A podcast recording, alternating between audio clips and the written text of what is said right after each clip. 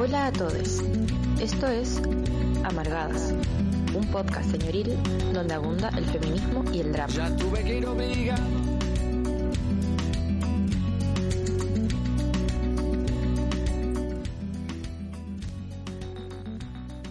Hola, hola, buenos días. Ya estamos al aire iniciando nuestro programa número 31. Estamos todas juveniles ya Estamos en Holística la edad de Cristo.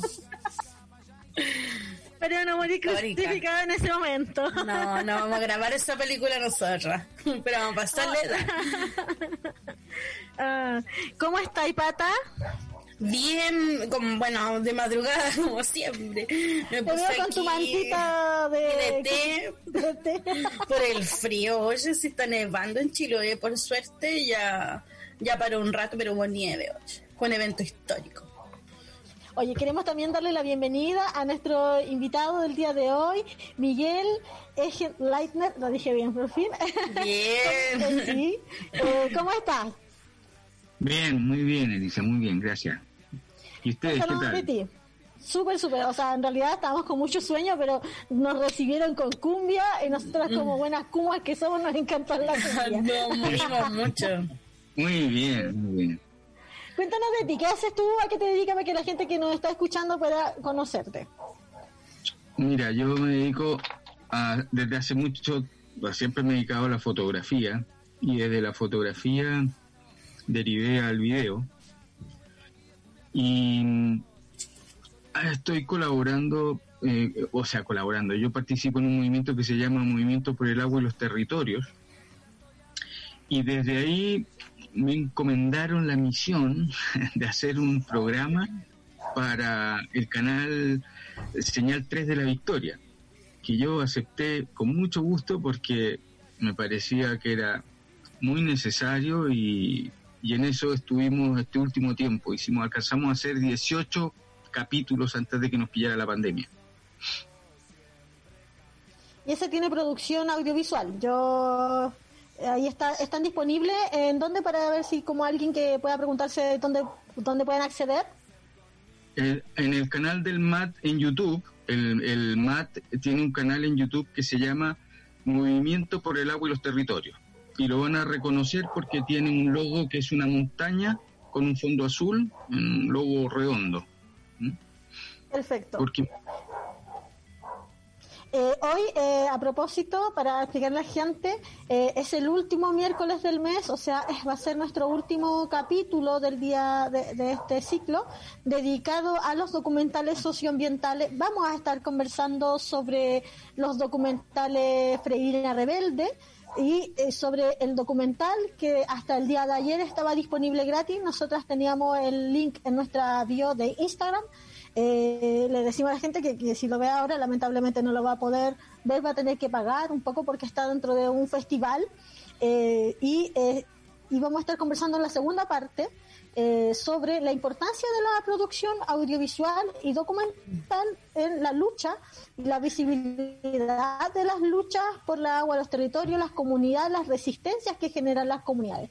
A lo largo de, todo este mes hemos estado hablando de diferentes documentales que son Mala Pesca, también Patas si tú me ayudas con la memoria. IRSA, la infraestructura este que viene a abarcarlo todo y destruirlo todo. Estuvimos también hablando de mm, Chiloé, el salmón, el pompón, el oro chilote. Sí.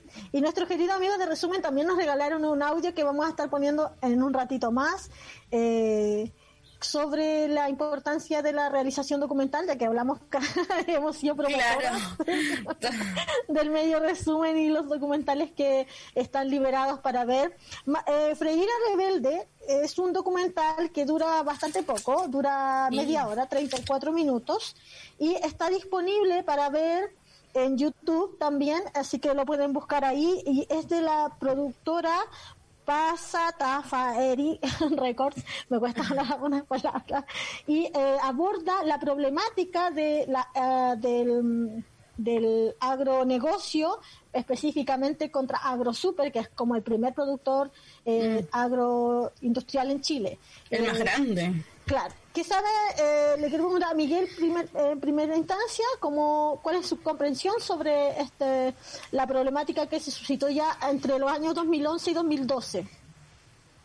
Tú te refieres al de Freirina, ¿no es cierto? Sí, sí. Que ganó Freirina y que lo felicito por esa lucha que dieron. Eh, bueno, eh, nosotros tenemos el mismo problema con AgroSuper aquí muy cerquita de Santiago. Que desgraciadamente ahí están todavía en San Pedro de Melipilla y tienen a la zona en, con un tremendo conflicto. Nosotros hicimos un documental también, o sea, un, capítulo que se lo dedicamos a San Pedro de, Melipilla con el tema de AgroSuper.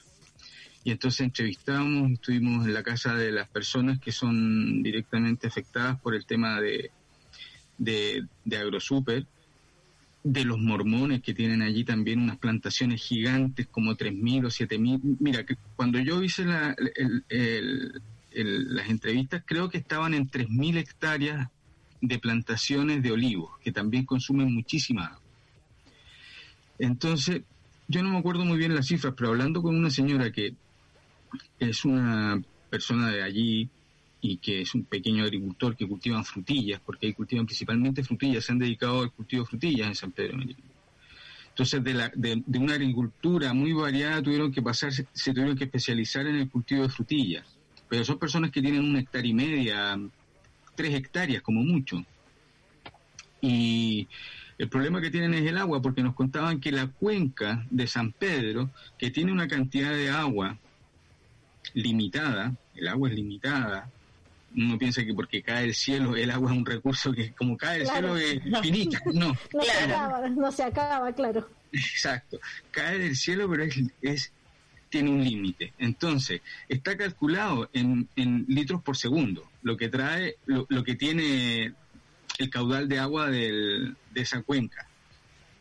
Y ellos saben, por estudios hídricos que se han hecho, cuánto es exactamente la, cantidad de litros por segundo que tiene la cuenca, que se tiene que repartir entre todos, pero es que resulta que AgroSuper y los mormones, entre los dos, ya superan la cantidad de agua que trae la cuenca. Entonces ella decía, es un simple cálculo matemático para saber que no hay agua para todos.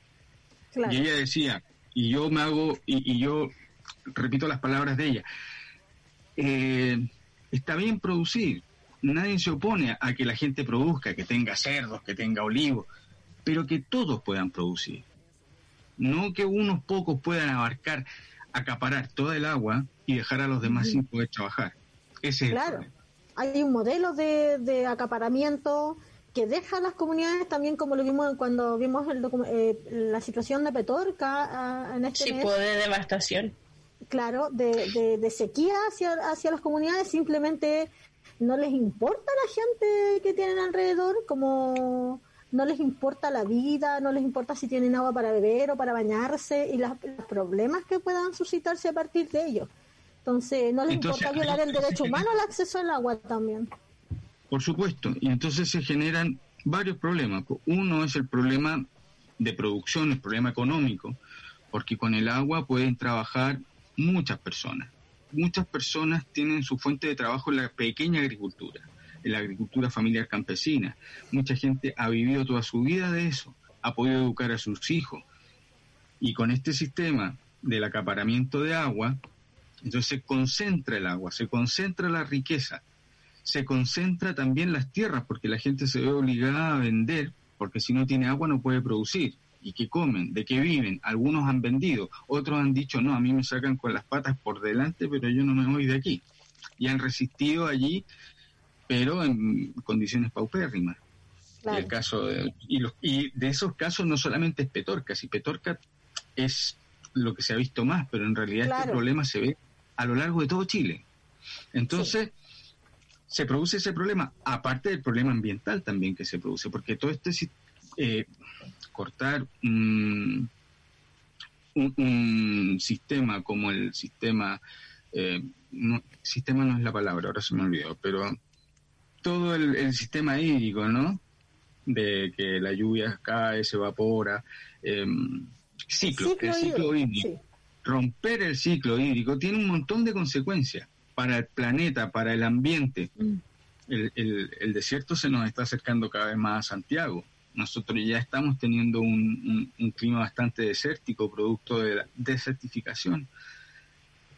Y hay un problema que hay, un tema que es el cambio climático, pero eh, desde luego no con la aceleración que nosotros lo vemos, el, proceso tan rápido de desertificación que nosotros vivimos aquí se debe principalmente a la, al agronegocio, a la mala, al, mal uso del recurso hídrico.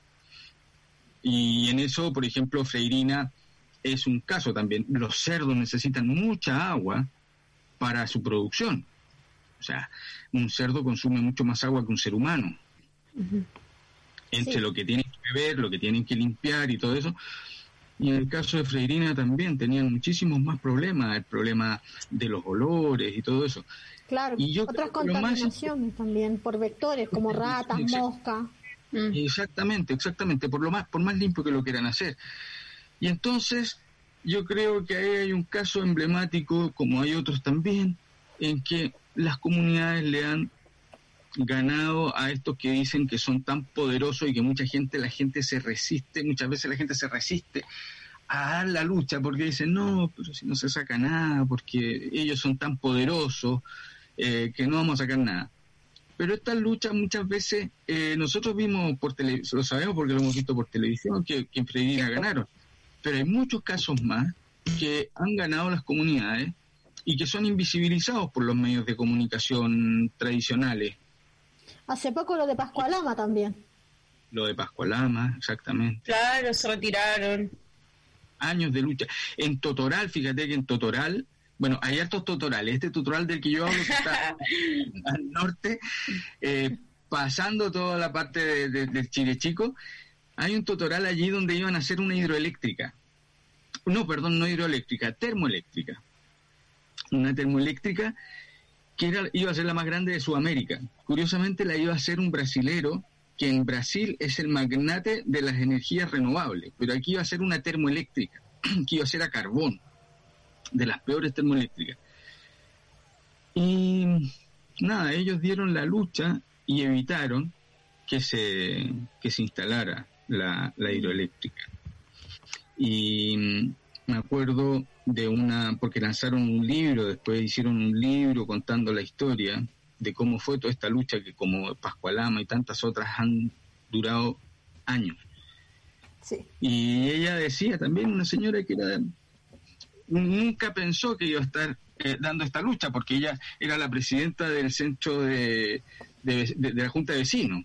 Entonces ella dijo, a mí me eligieron presidenta de la Junta de Vecinos y yo pensé que iba a tener que ver que las plantitas del lado de las calles, en las veredas estuvieran bien, que las veredas estuvieran limpias y me iba a ocupar de esas cosas. Nunca me imaginé que iba a llegar al Congreso a defender la localidad para que se evitara la, la, instalación de la termoeléctrica. Y eso es notable porque demuestra que la gente tiene muchas capacidades que ni ellos mismos conocen. Cuando la gente se junta, se une, recibe las se ayudan mutuamente y recibe ayudas de otros lados también, eh, las cosas que pueden hacer las comunidades es imparable. Yo creo que sí, que le pueden hacer frente a estos grandes monstruos como Pascualama, como Termoeléctrica, lo que se les. Bueno, ahí en el sur también tuvieron Hidroaicén, ¿no? Sí, pues se llama más cerca de la Patagonia. También. Sí, pues y tenemos que el puente Chacao, ¿cachai? Que la comunidad lleva retrasando la construcción año tras año. Claro, y lo primero que hacen es dividir a las comunidades. Entonces algunos estarán de acuerdo, otros, porque los dividen, son pues. estrategias que tienen para, Pero bueno, es parte de la lucha, pues, es parte de la lucha, es eh, informar a la gente, informarla bien, y ahí yo creo que ustedes juegan un papel importantísimo, de lo que hablábamos hace un rato. Eh, eh, eso, la, importancia que tienen los canales independientes y alternativos, porque son realmente independientes. Todos los demás dependen de un financiamiento, tienen que vetar algunos de sus comentarios. Tienen claro, un tipo de censura. Exactamente, ellos se autocensuran. Hay personas que son censuradas en los canales simplemente porque no están, porque son, qué sé yo, luchadores en contra de uno de sus auspiciadores. Claro. Inmediatamente quedan vetados en ese canal. Porque no les conviene, porque les quitan los auspicios. Entonces, independiente, independiente, creo que la autogestión es lo que lo único independiente hoy en día. Sí, sí. A mí, eh, sobre una de las cosas que menciona eh, de, de, de, este, de que las, las personas, como al enfrentarse a una necesidad urgente, como es el agua o la contaminación, en el caso Quintero Punchuncaví, eh, y otras cosas como el extractivismo más feroz, eh, se vuelven realmente expertas en el tema. Como yo es algo que siempre me, me, me emociona, como la, la y creo que eso también lo da esa, esa necesidad urgente y dolorosa de enfrentarse a, mm. estos gigantes económicos que tienen una legislación que les respalda un gobierno un gobierno que, que manda las fuerzas represivas para que eh, se siga ejerciendo esta violencia económica y ambiental contra las comunidades. Entonces, lo que me, siempre me, me, ha emocionado escuchar cómo la gente llega a manejar tales niveles de detalle, como que se hacen expertos, hay una profesionalización en las luchas de, de las pobladoras y los pobladores. En el caso de Freirina, lo que me gusta del documental de Freirina Rebelde es, esta que recoge en las opiniones de las pobladoras, los pobladores en resistencia mm. eh, contra AgroSuper, como la realidad del conflicto. Y, y, a mí me llama la atención esta mutación que, eh, pensando en las luchas como de los años anteriores, o no, no me refiero como años anteriores como eh, tan cercanos, me refiero como antaño, que eran como las luchas como de clase, las llevaban más bien los sindicatos, pero ahora bajo con, con, con esta realidad donde el capitalismo realmente es contrario a la vida y, donde hay comunidad, son los territorios donde, como la gran eh, fuerza de resistencia, digamos. No sé qué piensan al respecto. Eso es muy bacán porque en Freirina Rebelde em, los dirigentes, por ejemplo, y las vecinas hablaban de eh, esta unificación a través del concepto valle. ¿Cachai? Ya no es como lo que le pasaba a Freirina, es lo que pasaba como el concepto de valle en general, como todo, toda la termoeléctrica que estaba un poco más arriba, la hidroeléctrica que estaba... Eh, ya se estaba empezando a construir, entonces como esa, esa conciencia que se levanta desde, desde la clase, ¿cachai? Desde plantearle a un gobierno, por ejemplo, que tiene malos olores, y, y, obviamente que les dicen, pero ¿en qué afecta eso? ¿caché? Porque no hay educación ambiental tampoco, como para que ellos dialoguen en torno como a los efectos de, de la contaminación. Y eso me, me, gustó mucho, de, me, me da esperanza, me dio mucha alegría ver la organización que se, que se logra solamente de, la conciencia de clase, que es lo primero que nos une. Ahí yo creo que hay un punto, tocaron un punto que es tremendamente importante, y es justamente esa valoración que se hace uno de uno mismo también, de uno mismo y del vecino.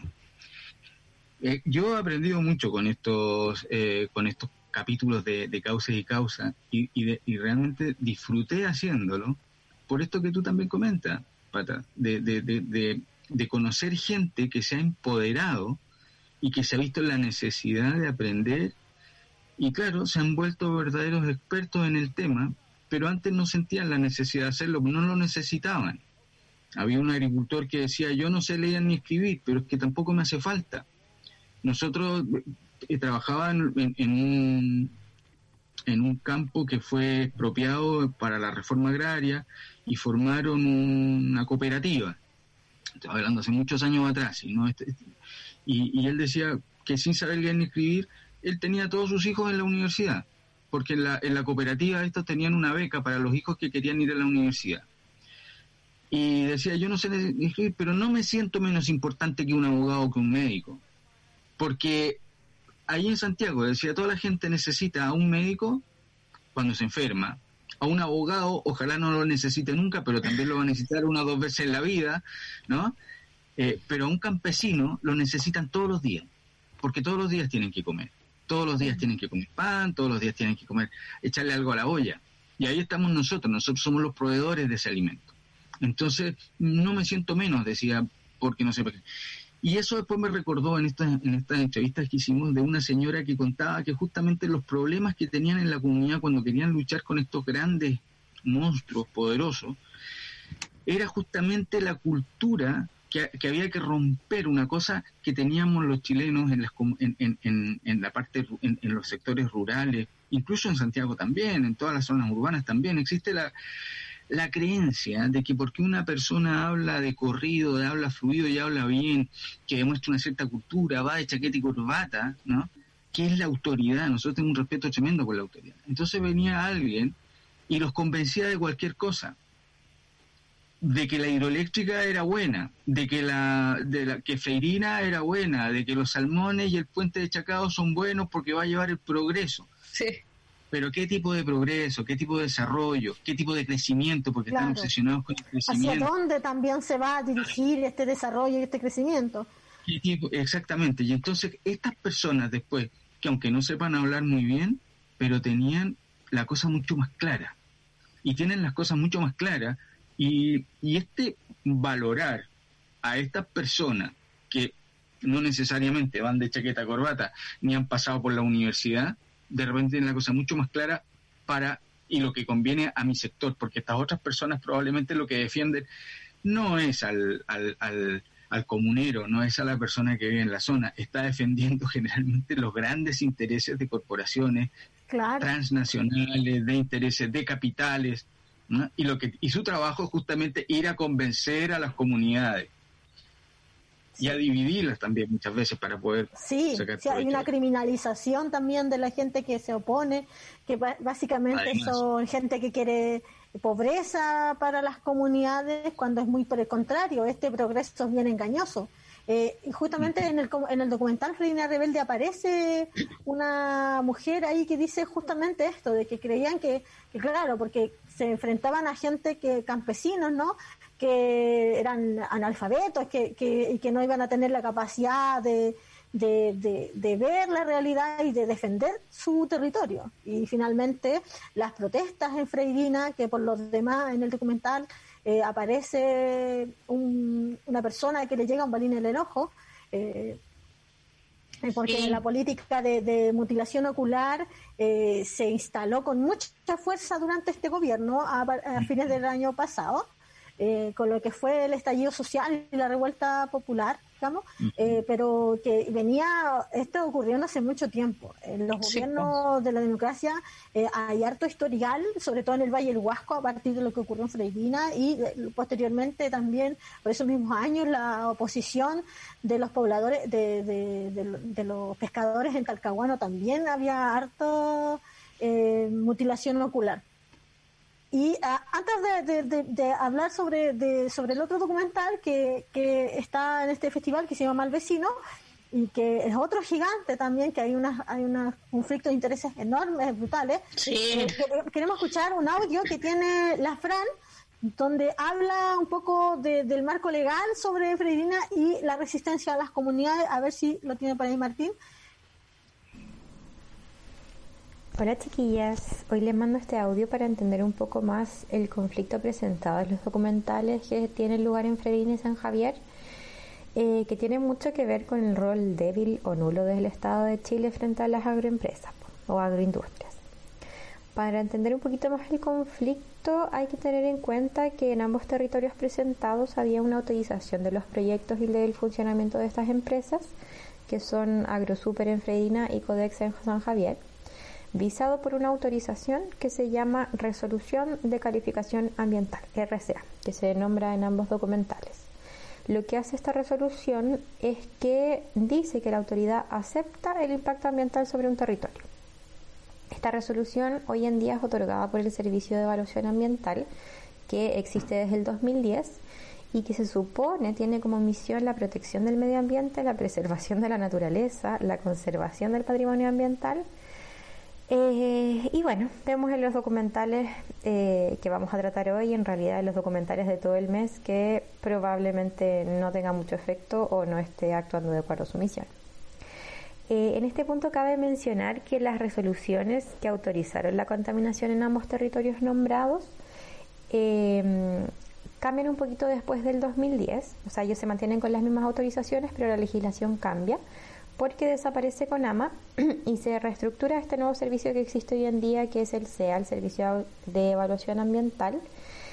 Eh, también es importante mencionar que, por ejemplo, hasta el 2012 no hubo una política ni siquiera escrita sobre la emisión de olores de la, de la agroindustria, o sea, tuvo que pasar todo lo que pasó en Freirina para que recién eso se llegara a escribir. Lo importante del proceso y por qué menciono las resoluciones de calificación ambiental es porque se puede obtener mediante dos procesos. A mi parecer es uno muy malo y el otro solo malo. Em, para que puedan tener un funcionamiento estas agroindustrias. Por un lado está la declaración del impacto ambiental, que es algo parecido a lo que tenían estas dos, eh, estas dos empresas en Freirín y San Javier, que lo que hace es básicamente solamente informar del impacto, decir como, bueno, esto vamos a contaminar y en este proceso no es necesaria la participación de la comunidad. Hay otro proceso para obtener esta, esta autorización que es un estudio de impacto ambiental, que es el tal vez menos malo, eh, que lo que dice la ley es que lo deben hacer sí o sí todas las empresas que puedan afectar la salud de las personas, que puedan afectar los recursos naturales, que genere reasentamiento de comunidades, que estén cerca de comunidades o de sitios naturales o que generen cualquier eh, alteración significativa en la zona. Eh, este sí incluye, la consulta ciudadana, pero al revisar las estadísticas del mismo servicio en su página hay en este momento solamente 10 proyectos que están en 10 regiones diferentes, pero para esos 10 proyectos solamente 20 personas, personas naturales, han como realizado esta consulta. O sea, es muy poca gente la que está ahí metida en ese proceso y tampoco podemos saber quiénes son.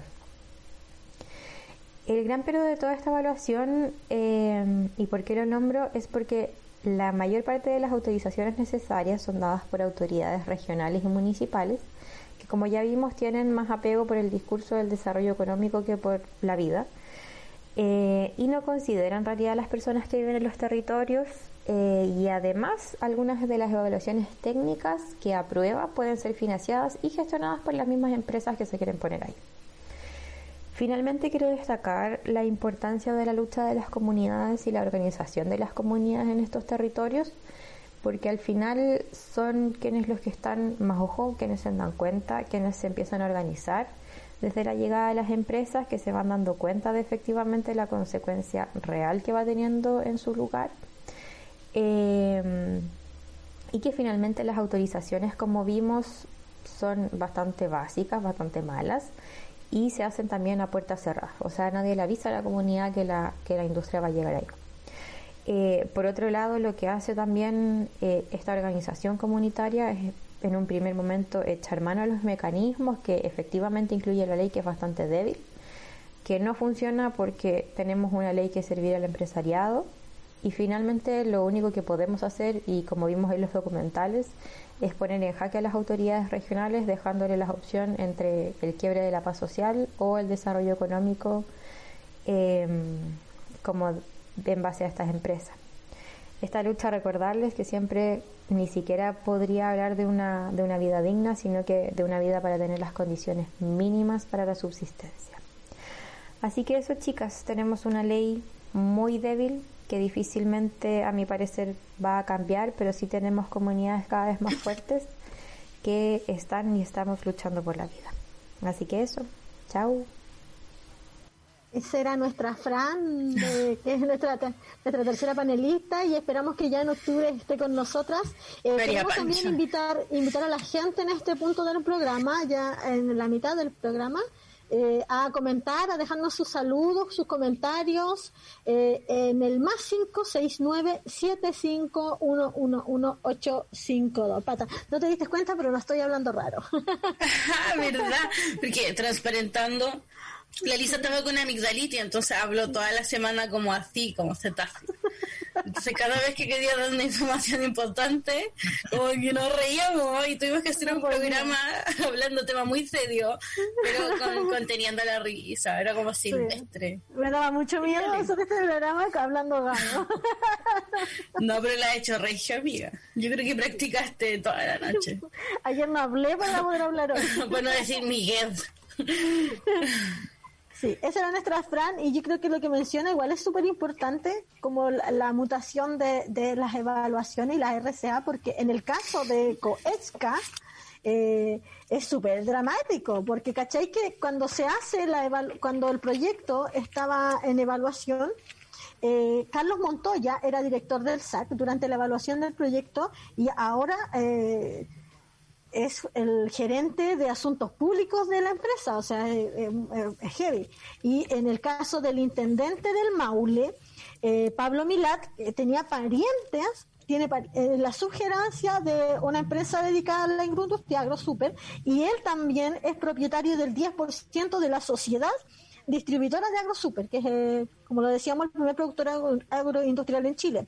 Y renuncia en medio de que se conoce toda esta noticia y ahora figura como el flamante presidente de la ANFP desde julio de este año. ¿cachai? Ahora también el conflicto de intereses también está por parte de la Ceremi de Salud, Marlene Durán, que eh, su cuñada es gerente de finanzas de Coesca y en múltiples ocasiones, al ser consultada por este conflicto de interés y patrimonio, eh, ella declara que no no toma decisiones con respecto a Coesca, que no, no, toma decisiones de ningún, en ningún grado. Sin embargo, en el documental Malvecino se exhibe un documento que tiene relación con Coesca y que está firmado y timbrado por Marlene Durán. Entonces, ahí es súper heavy. Ahí Miguel nos está diciendo que quiere decir algo, vamos. No, quería eh, subrayar algo que dijo la Fran que me parece que es tremendamente importante porque de lo que estamos hablando justamente es de cómo este gobierno y bueno, todos los gobiernos que hemos tenido hasta la fecha han puesto el acento en el desarrollo, en la economía, pero privilegiando a las grandes empresas en desmedro, por ejemplo, o sea, favoreciendo, por ejemplo, el agronegocio en desmedro de la agricultura familiar campesina. Y cosas así, todo siempre favoreciendo a, a los grandes. Eh, ahora con esta reactivación económica que se ha anunciado, eh, justamente lo que quieren es acelerar ese proceso. Y hay una campaña que se inició hace muy poco, que es una campaña que está haciendo eh, Chile Mejor Sin TTP, Olca, con el patrocinio de la Fundación Rosa Luxemburgo, y es una, es una campaña para congelar el, el, el TPP, por ejemplo. El TPP es un tratado, ¿no? Es un tratado de libre comercio tan feroz a favor de estas grandes corporaciones que lo que están haciendo, que la campaña consiste en congelar el TPP hasta después del plebiscito, porque eh, es tan fuerte que todas las reglas o todo, todo lo que se pudiera hacer en, en, una nueva constitución, el TPP lo podría dejar en cero. Porque este tratado de libre comercio eh, es más poderoso que las leyes que pueda tener un país, están por sobre las leyes del país. Entonces, en un proceso constitucional como el que estamos llevando ahora, eh, un proceso constitucional que ya se inició para hacer un plebiscito y para hacer una nueva constitución, no se puede hacer al mismo tiempo estar en este proceso y al mismo tiempo firmar un tratado de libre comercio que todo este proceso de nueva constitución quedaría en nada. Es, una contradicción.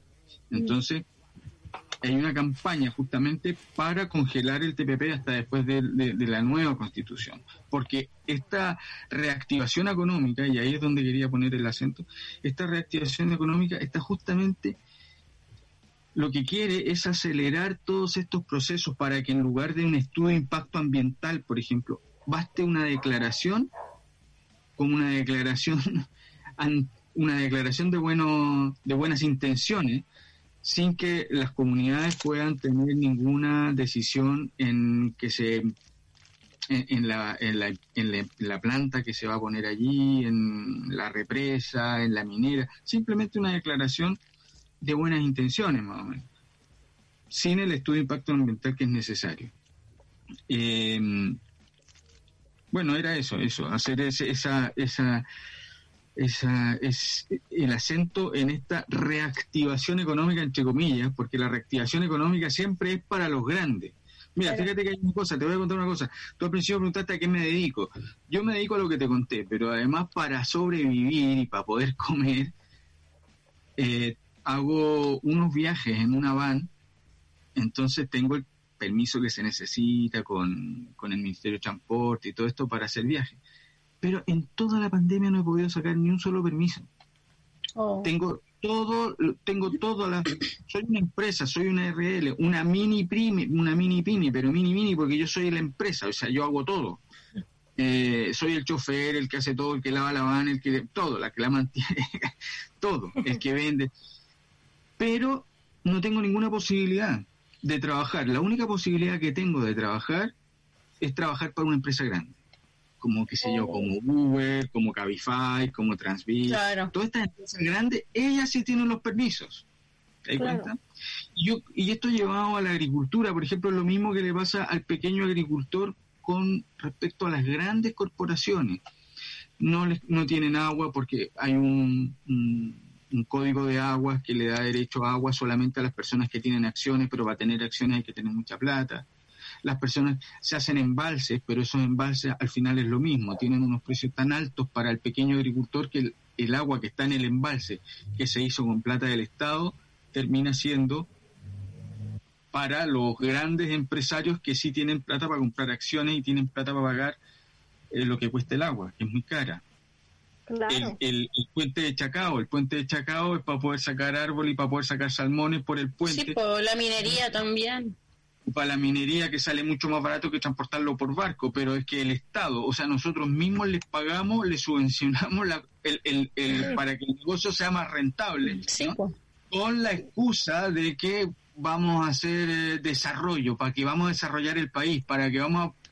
Pero eso es un desarrollo para estos grandes, no para el pequeño a costa de los pequeños más ah, bien. Ni siquiera es como ni, ni, siquiera es como que, que, su impacto es sino pues a costa, de la calidad de la vida de, de, de, las comunidades. Sí, destrucción de, comunidades. Sí definitivamente. La migración forzada campo ciudad también eh, es, tremendo. No, si vamos o sea, si seguimos con este sistema, vamos derechito a ser todos esclavos de nuevo. O sea, si es que no somos ya esclavos. Claro. sí, sí. Em, yo quería contarles por, muy corto eh, el alcance que tiene AgroSuper. Ellos pertenecen a la familia Vial Vial. Eh, Vial Vial y Vial Concha. Estaba averiguando, sería un apellido muy pomposo. Em, enfrentan ya dos juicios en los que se ha fallado por colusión. el hijo de de Gonzalo Vial. Eh, está también eh, la demanda contra Natalia Compañón y Sebastián Dávalos. Eh, enfrente el juicio por estafa fueron los que le como que participaron en la compra del terreno, asesorando a, a Dávalos y Compañón. Em, el padre de Gonzalo Vial, que es el fundador de AgroSuper, fue ministro de Educación en la época de la dictadura y el director de la empresa AgroSuper es Fernando Barros Tocornal, que es el histórico abogado de Pinochet de Londres. Pura gente buena. Pero gente maravillosa. Pura gente buena, pura gente buena. Oh, me encuentro terrible. En el caso de Coesca, una cosa que me llama la atención es como el financiamiento con fondos públicos del Estado de Dinamarca, que es un ícono, ¿no? Es un ícono a nivel internacional por sus políticas ambientales sustentabilidad. Ellos al 2014 había crecido su economía un 70%, manteniendo desde 1980, manteniendo igual consumo energético.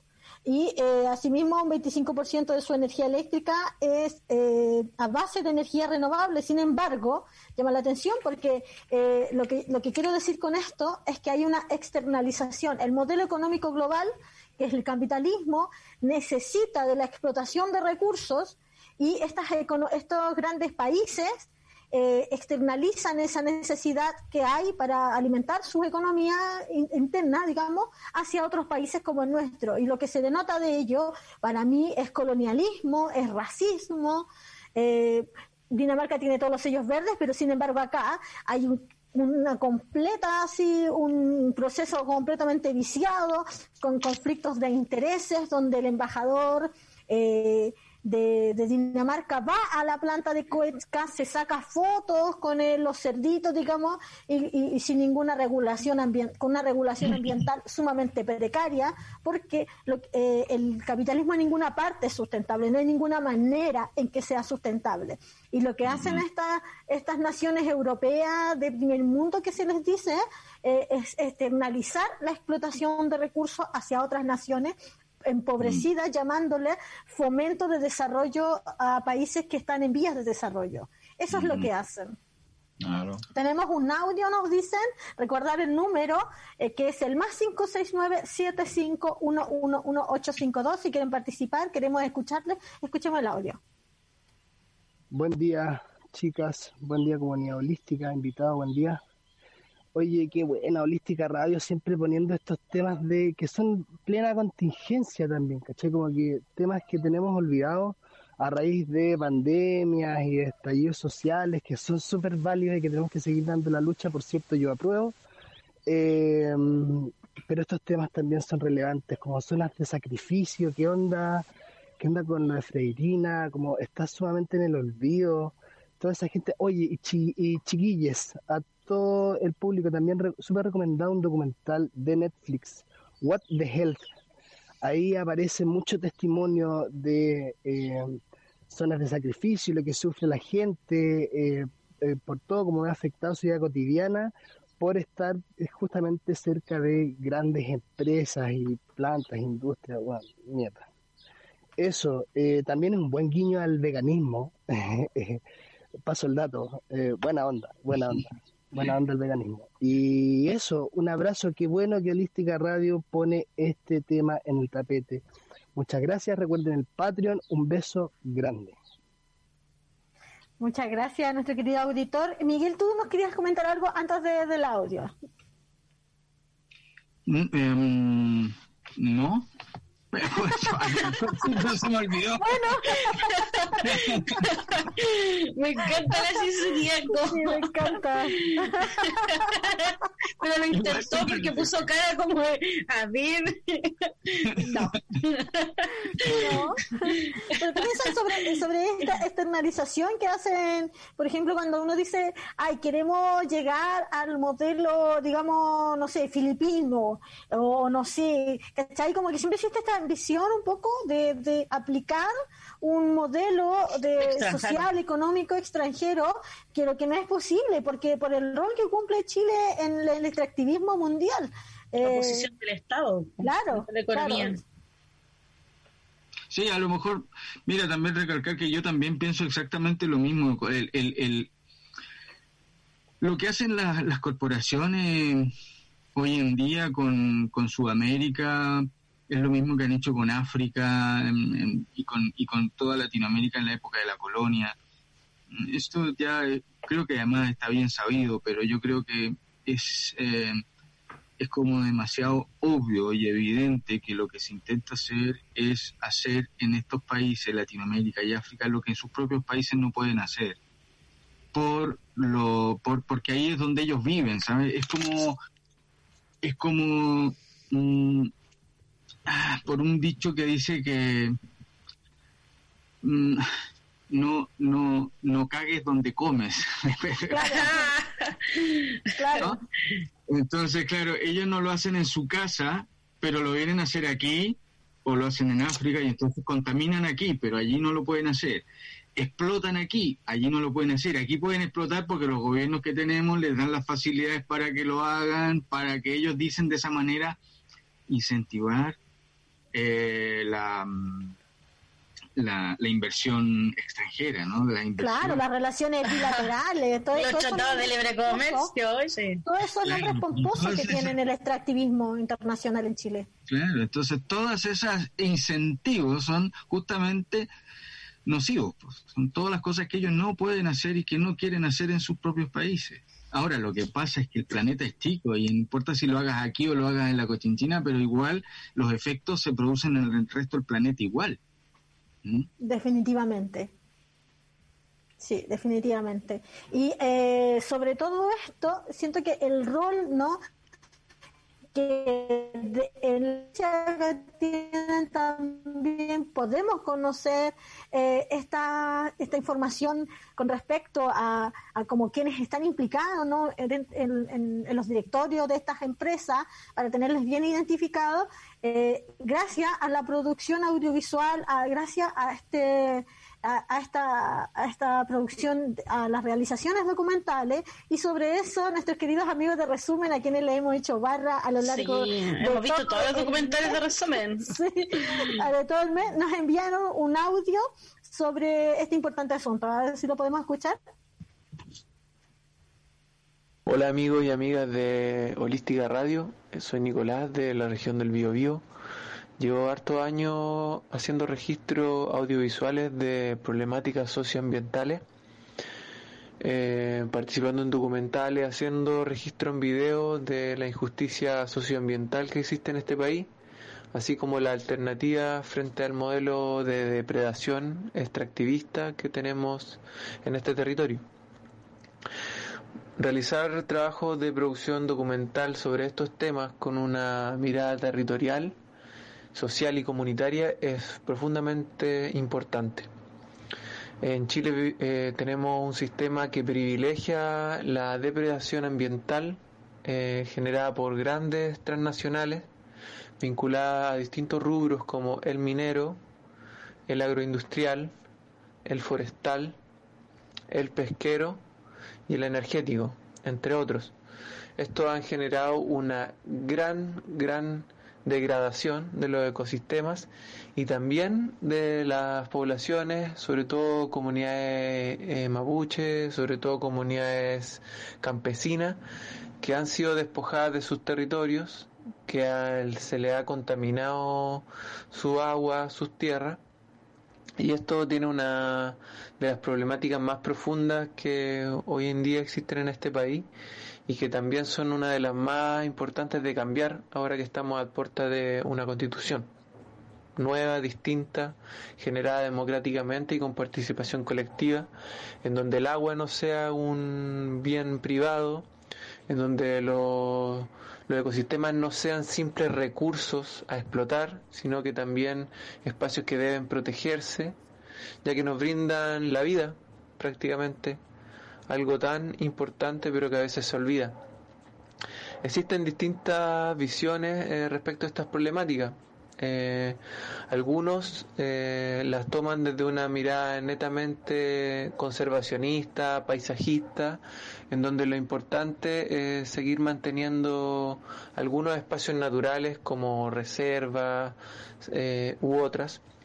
Esta mirada por lo general adolece de una perspectiva social está muy vinculada al, entre comillas, derecho a poder tener eh, acceso a la naturaleza, eh, pero eh, dentro de una lógica muy vinculada al turismo, a aquellos que tienen la capacidad o el privilegio, digamos, de poder acceder a estos lugares naturales.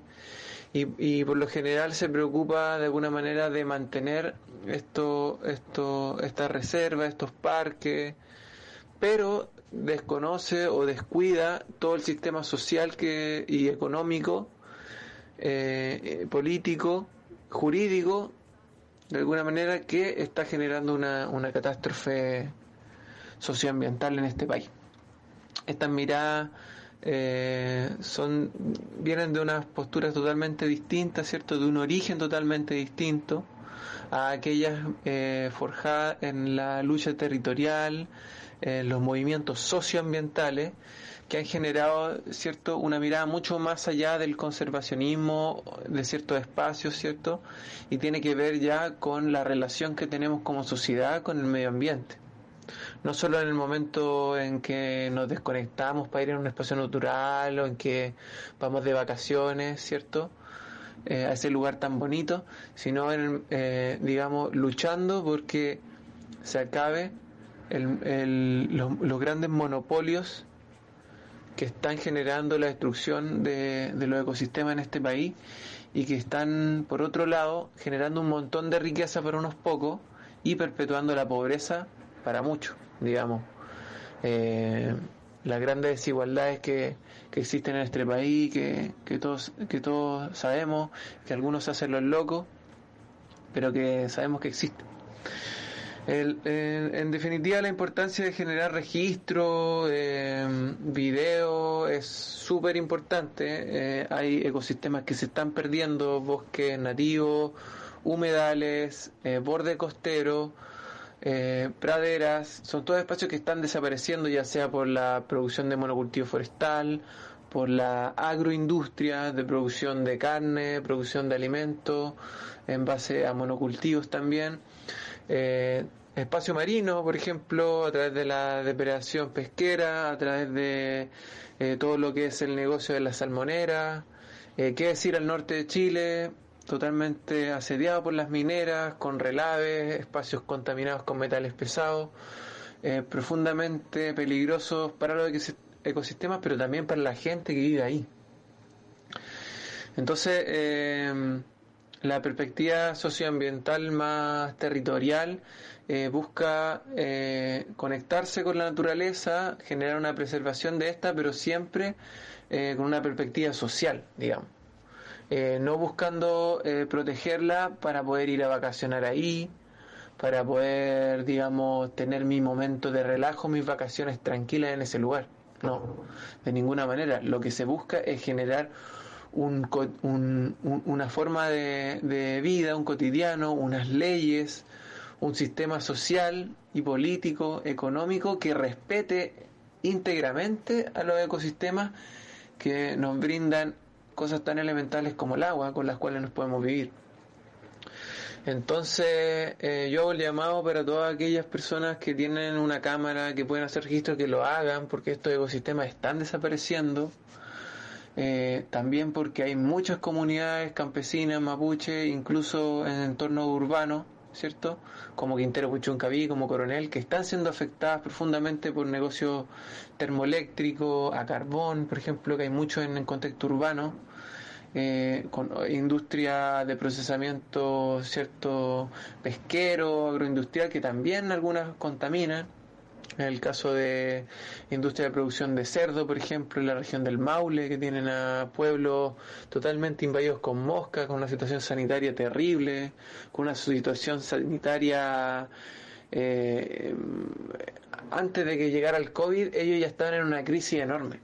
Y así un montón de otras comunidades que tienen que vivir día a día todo esto, todas estas problemáticas. Entonces eso es profundamente importante, seguir generando material. Eh, hay bastantes documentales interesantes, algunos de ellos eh, han eh, tocado algunas de las temáticas centrales del, tema extractivista en Chile, como por ejemplo eh, plantar pobreza sobre el negocio forestal en este país, como por ejemplo mala pesca en relación a la depredación pesquera que existe también en este país.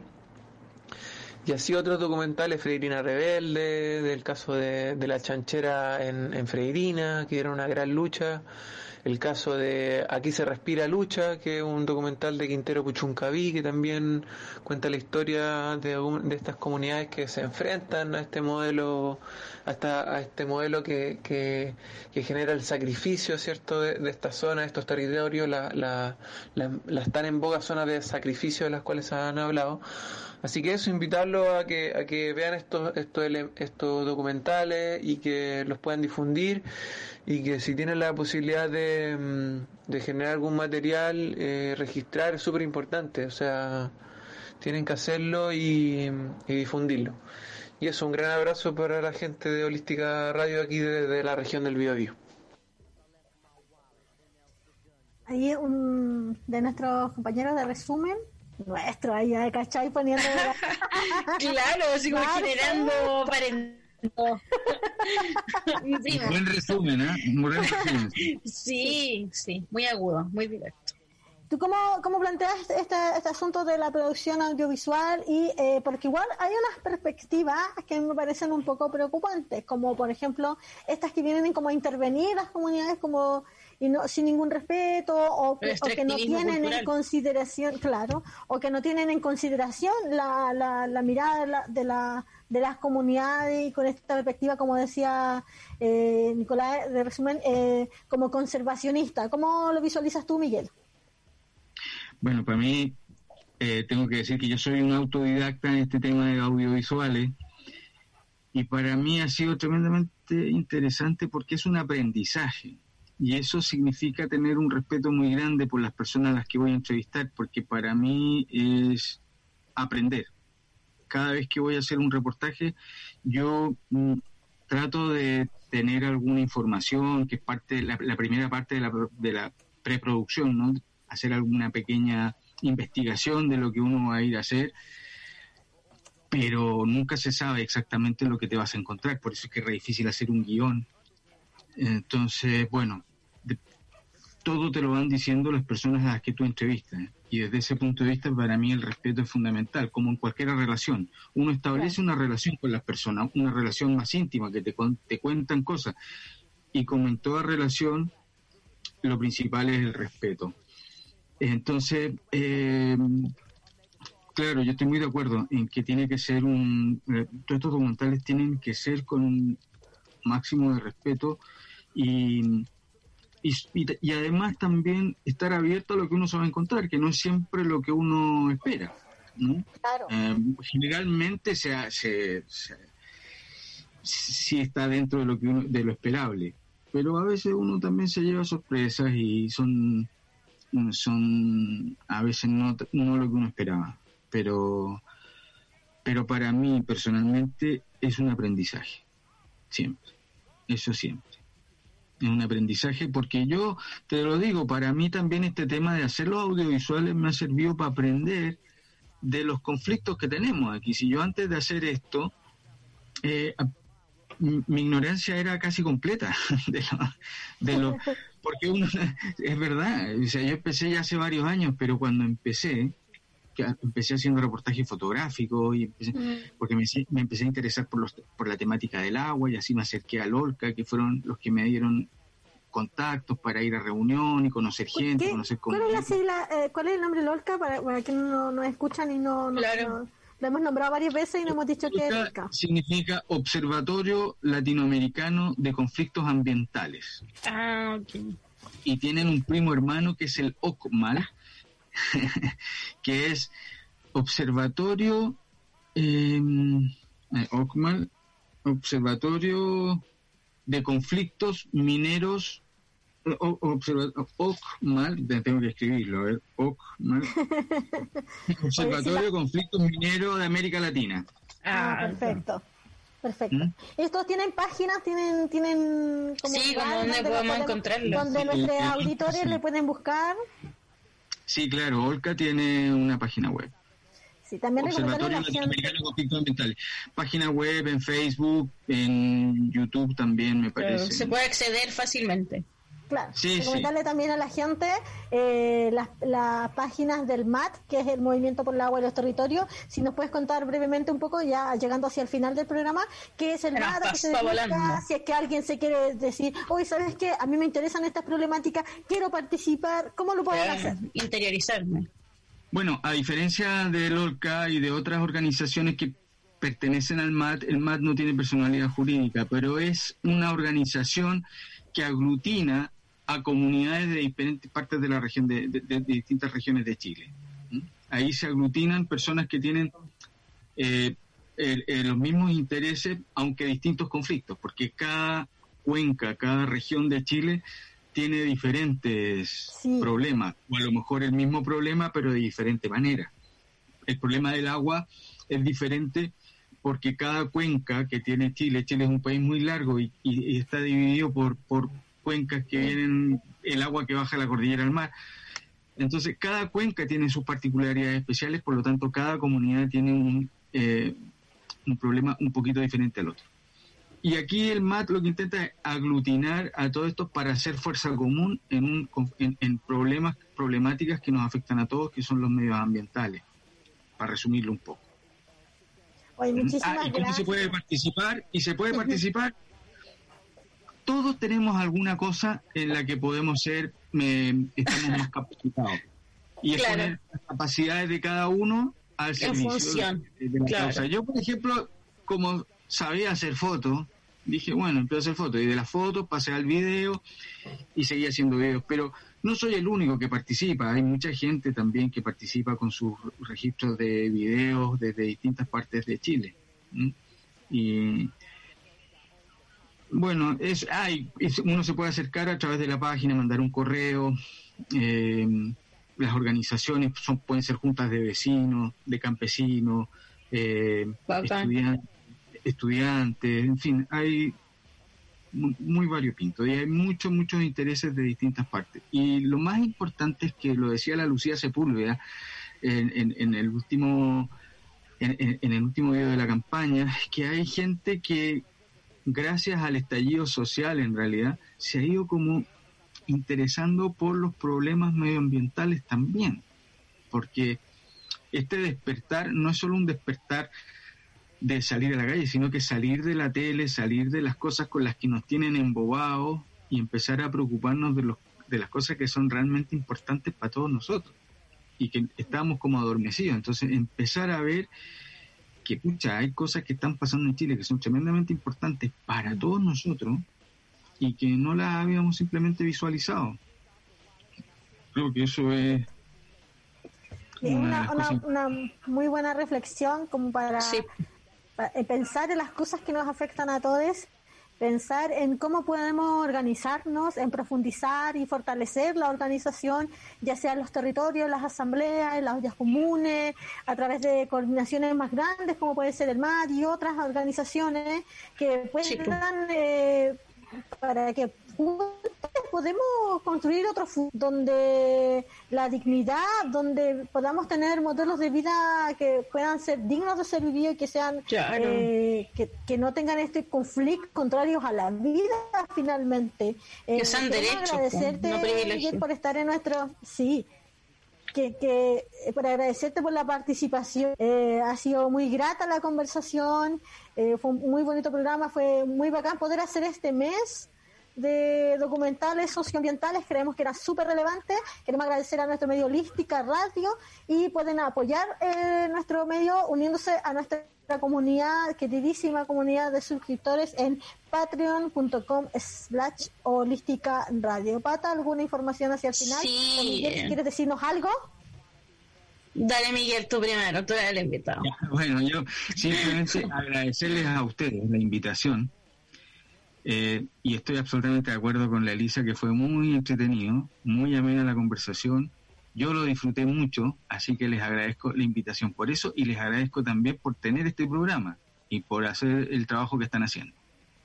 Gracias.